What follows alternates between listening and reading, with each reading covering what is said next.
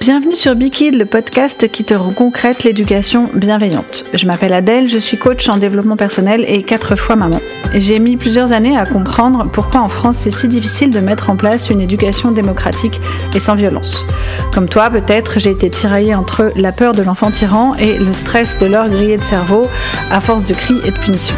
Sans parler du temps qui te manque cruellement, de tes réservoirs que tu ne remplis jamais et des injonctions aux parents parfaits qu'on te matraque de dégommer, mais surtout sans te dire comment. La mission que je me suis donnée à travers ce podcast, c'est de t'apporter une vision de l'éducation bienveillante dans la vraie vie. Je te parlerai de situations concrètes tirées de mon quotidien ou du tien. Tu peux d'ailleurs utiliser SpeakPike pour me soumettre une question ou une situation qui serait compliquée pour toi. Et je te garantis que tu n'as pas besoin de punir, de crier, de menacer ou de mettre à l'écart ton enfant, et ceci quel que soit son âge. Chaque semaine, je t'explique comment on réussit ce tour de force sans renier tes valeurs, ni te faire des nœuds au cerveau.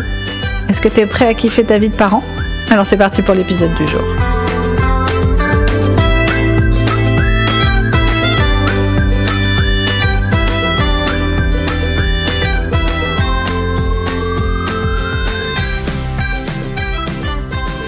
Alors aujourd'hui j'avais envie de te parler d'un sujet brûlant et que tu entends sur toutes les lèvres ou presque, et beaucoup dans les médias.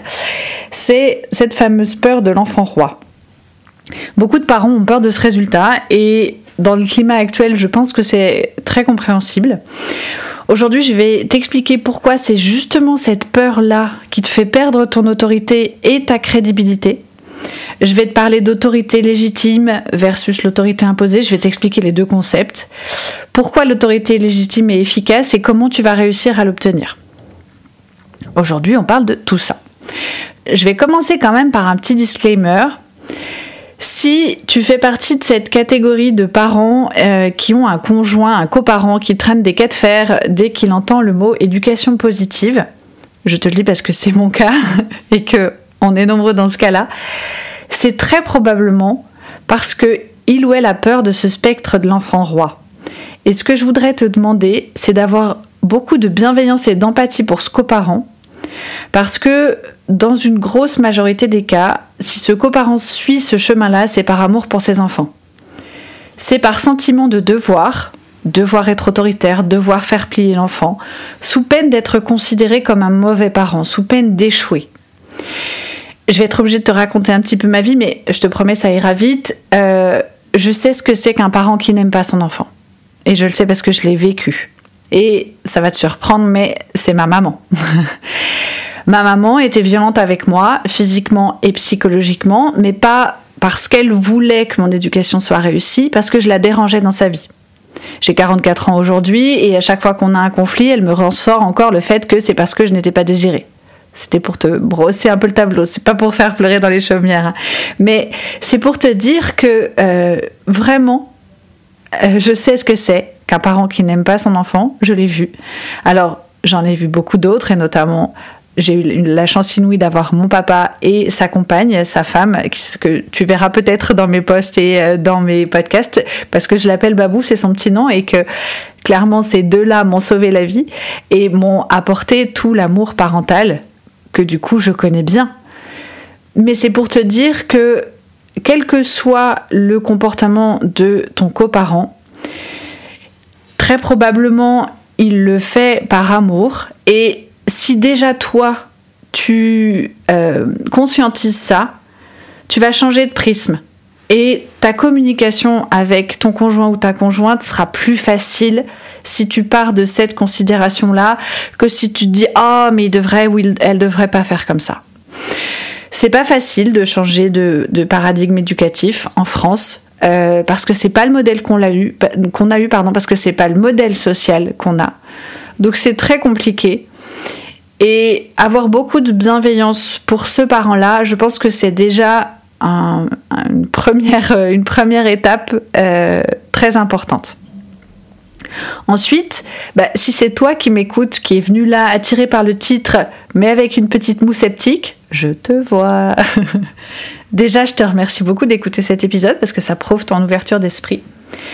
Et je voudrais que tu saches que même si je suis une militante convaincue des droits de l'enfant et de l'éducation bienveillante, je ne juge jamais le comportement d'un parent.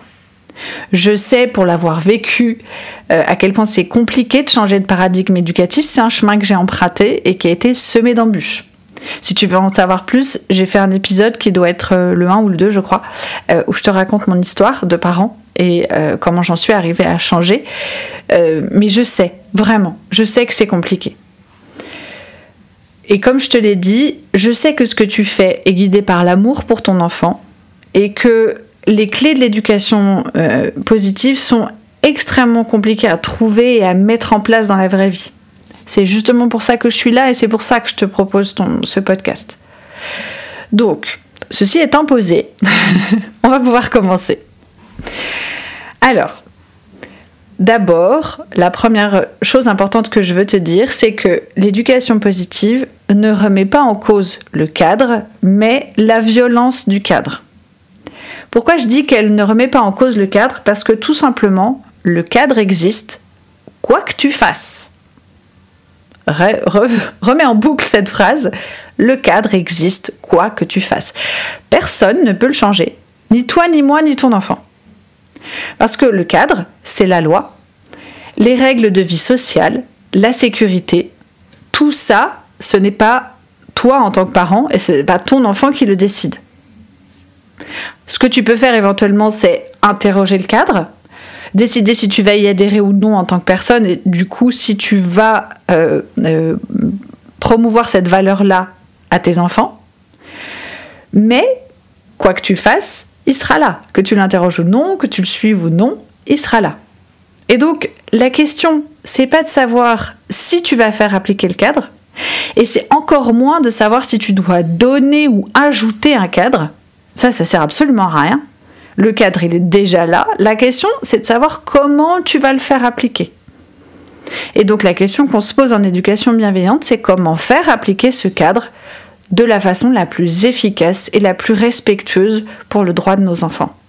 C'est uniquement ça. Ça n'a rien de euh, de oh, on bouge toutes les limites, on fait la révolution. Ça n'a absolument rien à voir avec ça. Ensuite, pourquoi est-ce que je te dis que l'autorité imposée ne fonctionne pas, ou en tout cas ne fonctionne pas à long terme? Elle fonctionne pas, elle, ne te permet pas d'arriver à ton but. On s'en rend pas compte, hein, quand on est dedans, franchement moi non plus je me rendais pas compte, mais tu vas voir qu'elle ne te permet pas d'arriver à ton but finalement. Alors pour t'expliquer ça, je vais être obligée d'utiliser une métaphore. Alors c'est une métaphore que j'ai déjà utilisée, notamment avec mon grand, et je l'aime beaucoup. Tu m'excuseras si euh, elle, euh, ça fait pas partie de tes hobbies, mais euh, moi non plus, hein, je suis très mauvaise skieuse, mais j'aime beaucoup la métaphore du, du professeur de ski.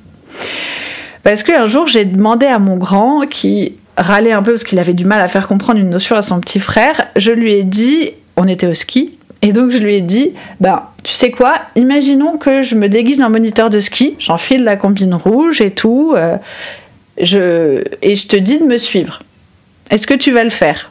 Alors il se marre comme une baleine, il me dit bah euh, non. Et je lui dis ok, mais pourquoi le moniteur de ski, lui, tu le suis? Est-ce qu'il crie plus fort que moi? Est-ce qu'il t'a montré ses diplômes? Euh, Pourquoi lui tu vas le suivre et pas moi? Ou elle d'ailleurs. Et il me dit mais parce que t'es nul en ski, maman. Eh bien oui, j'ai pas d'expertise sur la question et ça se voit.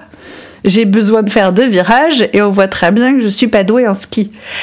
Ça, ça fait partie de l'autorité légitime. Ça fait une grosse partie de l'autorité légitime. C'est-à-dire que une personne qui montre son expertise, elle n'a pas besoin de montrer ses diplômes, elle n'a pas besoin de crier, elle n'a pas besoin de s'imposer.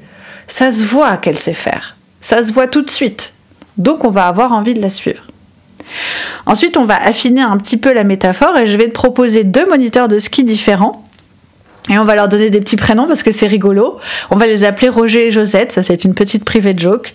Mais bref, imaginons une monitrice qui s'appelle Josette et qui a un tempérament un peu euh, autoritaire et qui donc t'emmène sur les pistes de ski et à chaque fois que tu te trompes, râle, te dit mais je t'avais dit qu'il fallait pas faire comme ça, regarde, c'est comme ça qu'il faut faire, allez, dépêche-toi, mais regarde, tu tombes encore, c'est parce que tu fais pas bien, etc. etc. Arrive une piste euh, qui est un peu difficile pour toi, quelle que soit sa couleur, hein, je te laisserai voir en fonction de ton niveau. Pour moi, une piste rouge, ça peut être extrêmement compliqué, je te l'ai dit, je suis très mauvaise skieuse. Et cette piste, elle te fait trop envie. T'as envie d'y aller, même si elle est difficile. Et donc là, Josette te dit Ah bah non, j'en ai pas question. Elle te donne pas tellement plus d'explications. T'insistes un peu parce que quand même elle te fait envie. Elle râle, elle te dit mais non, mais tu vas pas aller là-bas, je t'ai dit que c'était pas possible, tu ne vas pas là-bas. Et puis bah quand même, euh, comme cette piste vraiment elle est belle et qu'elle te fait trop envie, tu vas et au bout de 10 mètres tu te vautres et là tu te fais bien sûr incendier par Josette qui te dit mais je t'avais dit de pas aller là-bas, regarde maintenant où on en est, il va falloir descendre ou alors si tu t'es blessé appeler la barquette, c'est n'importe quoi, fallait m'écouter, c'est moi la pro, etc. etc. Ça c'est Josette. Maintenant on va essayer une méthode un peu différente avec Roger. Roger lui, il t'emmène pareil sur la piste, il a exactement le même niveau de ski que Josette et tu as le même niveau que tu avais avec Josette. Pas la question. Mais à chaque fois que tu tombes, Roger lui te dit Waouh, c'est super. Là, tu as fait une petite erreur, mais tu en as fait moins que la dernière. Et tu vois cette erreur-là, si on la corrige, l'autre virage sera plus facile. Allez, viens, on y retourne, je te montre. Et à chaque erreur, il a le même discours. Quand tu te décourages, Roger il te dit Je sais que c'est dur. Franchement, je me souviens de mes premiers cours de ski. Je sais à quel point ce que tu vis est difficile. Je t'assure qu'on va y arriver. Vas-y, continue. Regarde tout ce que tu as descendu. Regarde le nombre de pistes qu'on a fait. Ton virage, là, il était mieux que la dernière fois. Vraiment, c'est super. Vas-y, continue. Ensuite, quand tu arrives sur cette magnifique piste que tu, a priori, tu n'as pas le niveau pour la descendre, Roger, lui, te dit Ouais, elle est jolie, hein, cette piste. Vraiment, je, je comprends, mais moi, j'ai peur que tu puisses pas la descendre. J'ai peur que tu te fasses mal, euh, j'ai peur que ce soit difficile pour toi. Alors déjà là, euh, bon, le discours de Roger te fait un peu douter, mais quand même, cette piste, elle est très jolie, tu lui dis vraiment, j'aimerais bien. Et Roger te dit, ok, euh, on peut y aller, mais ça risque vraiment d'être compliqué. Tu vas, tu lances et tu te vautres. Et là, Roger arrive et te dit, ça va C'était pas trop dur je vois que tu t'es bien vautré. Comment tu te sens? Et bon, bah là, du coup, tu lui dis euh, bah, J'ai fait n'importe quoi, j'aurais dû t'écouter, euh, je me suis vautré.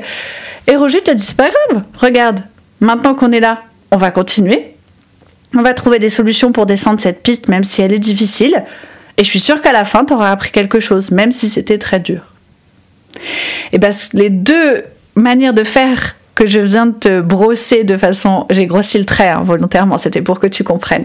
C'est vraiment, clairement, la différence entre une éducation autoritaire et une éducation bienveillante.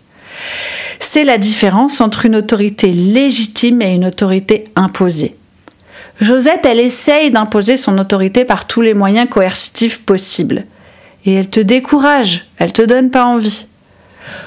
Roger, lui, il est toujours avec toi.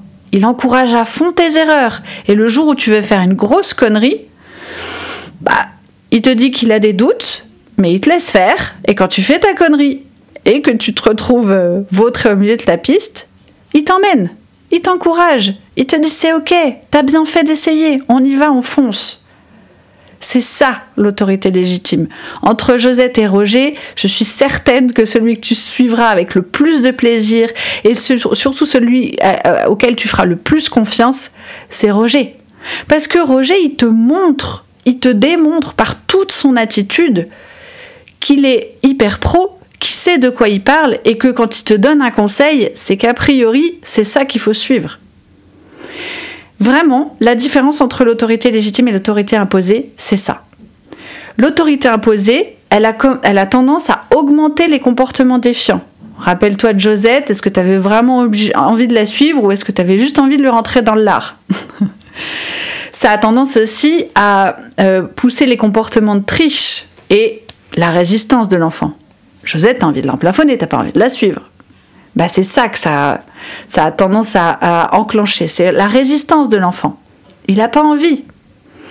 Ça demande énormément d'énergie de ta part. C'est une charge mentale énorme. Moi, j'ai gagné en charge mentale quand je suis passée à l'éducation bienveillante, mais je te raconte même pas. À tous les niveaux, ça a été ouf. Parce que c'est un peu le problème de contraindre au lieu de convaincre. Le problème de la contrainte, c'est qu'elle doit toujours être là. C'est comme les radars sur la route. Dès qu'il n'y a plus de radars, les gens roulent au-delà de 130. Ben, la contrainte, c'est pareil. Sauf qu'il y a un moment donné où tu dois lâcher la contrainte parce que tu peux pas être H24 avec ton enfant et dès que tu lâches la contrainte, ben, il y a des chances que ton enfant sorte du cadre. Alors que si tu as fait tous les efforts que tu pouvais pour convaincre, c'est exactement ce qu'a fait Roger. Hein. Tu as convaincu de son autorité légitime et tu as convaincu que c'était lui qu'il fallait suivre. Une fois que ton enfant est convaincu, t'as plus rien à faire. Les règles sont intégrées, elles sont internalisées, t'as plus besoin de répéter dix fois, de redire, de punir, de faire du chantage, t'as plus besoin de rien. Ton enfant, il est convaincu, il sait que tu as raison, il sait que tu vas le soutenir tout le temps, et il sait que l'autorité la plus, celle à laquelle il a le plus accès et qui est le plus légitime, c'est toi. Si c'est pas de l'or en barre, ça. Donc, L'autorité légitime, elle a beaucoup plus de poids, elle a beaucoup plus de force. Chez qui tu vas spontanément, Roger ou Josette? Elle demande aussi beaucoup moins d'énergie. Alors, ça demande de la disponibilité et ça demande euh, bah, de la formation un petit peu. Parce que changer de paradigme au départ, euh, en France encore une fois c'est compliqué, apprendre tous les outils, les mettre en pratique, voir ce qui fonctionne et ce qui fonctionne pas, hein, parce que euh, on, est bien d'accord qu'il n'y a pas un outil magique. Hein. Moi je m'appelle pas Caroline Gunman, je vais pas te dire que pour tous les comportements il faut mettre l'enfant dans sa chambre, ça fonctionne pas. c'est interdit mais ça fonctionne pas surtout. Euh, un outil par définition, bah ça fonctionne dans certaines situations et pas dans d'autres. C'est comme la différence entre un tournevis et un marteau, ça ne fait pas la même chose. Et si tu essayes de visser une vis avec ton marteau, il y a de fortes chances que tu n'y arrives pas. Donc, au départ, tu vas tâtonner, tu vas expérimenter, et la vie de parent, c'est ça. Et c'est vrai que ça, ça demande de la disponibilité. C'est pas de la charge mentale, c'est pas de l'énergie, c'est pas difficile à faire, notamment parce que dès que tu changes de paradigme, tu as beaucoup plus de zénitude et beaucoup moins de stress, donc c'est plus facile. Mais ça demande quand même une réflexion différente et une disponibilité mentale différente. Mais c'est quand même beaucoup moins d'énergie, beaucoup moins de stress.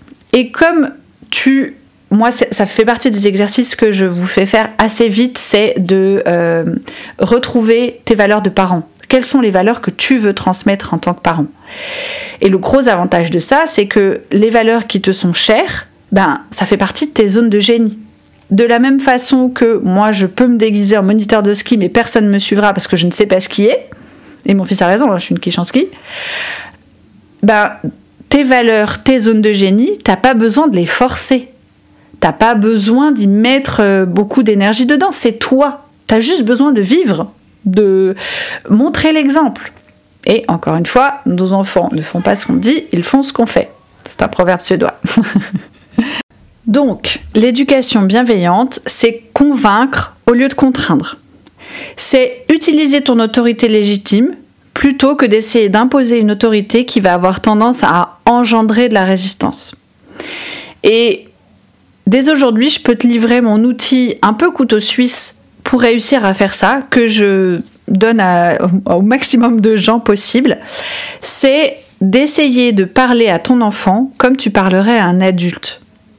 Essaye de convaincre ton enfant de la même manière que tu essaierais de convaincre ta meilleure amie, ton conjoint, euh, ta cousine, euh, ton grand-père, n'importe qui, quelqu'un qui est adulte, qui est compétent, pardon, et que tu aimes et que tu respectes. Ça, ça déjà, ça aide à transformer ton discours, ta façon d'être avec ton enfant, et ça donne énormément d'efficacité. Ça marche pas pour tout, hein, évidemment. Et des outils de parentalité bienveillante, j'en ai beaucoup d'autres, mais celui-là, c'est un peu, c'est vraiment mon couteau suisse, et c'est celui que moi-même des fois j'utilise quand je sais pas quoi faire d'autre. Donc, je te le propose parce que dans certaines situations, je pense que ça peut t'aider. Quoi qu'il en soit, non seulement tu vas arriver au même résultat, mais voire tu vas arriver à un meilleur résultat, avec moins de stress, moins de cris, et surtout, surtout, beaucoup, beaucoup, beaucoup plus de connexion avec ton enfant. Et ça, c'est tellement précieux, ils grandissent tellement vite. Il faut pas perdre cette connexion-là, c'est tellement dommage.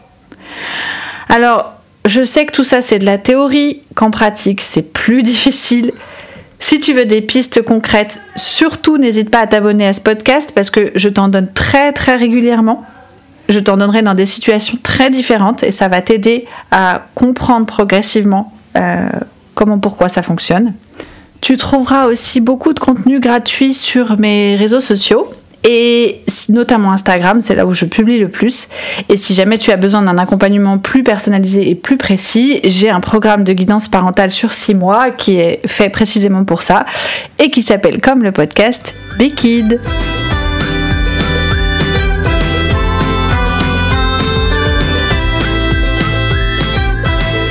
Voilà, c'est fini pour aujourd'hui. Je te remercie vraiment de m'avoir écouté jusqu'à la fin.